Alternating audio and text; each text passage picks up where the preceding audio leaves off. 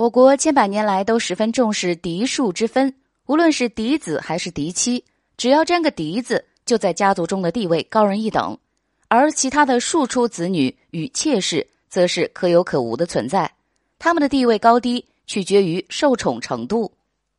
子女还好，毕竟是自己的骨肉血脉，但是小妾就不同了，说好听点是妾室，说的难听点就是玩物。有些时候，小妾还会被主家当做礼物。赠送给他人，但是如果小妾生的庶出子女给力，那么他们在家中的地位则会大不一样。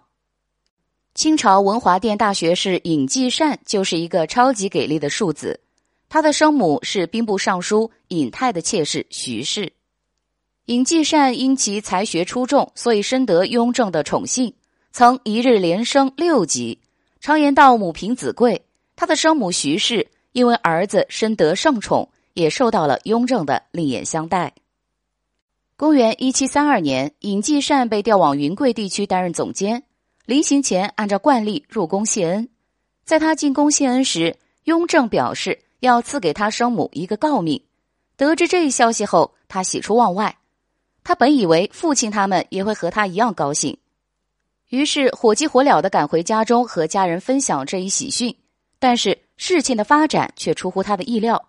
他的父亲尹泰得知此事后，气得将他一顿胖揍，边打边骂，说他不知礼数，竟敢越过他私自为一个小妾请封。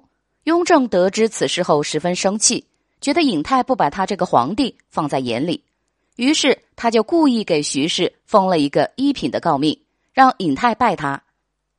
大男子主义严重的尹泰在皇权的压迫下。不得不向一直被自己欺压的小妾徐氏屈膝下跪。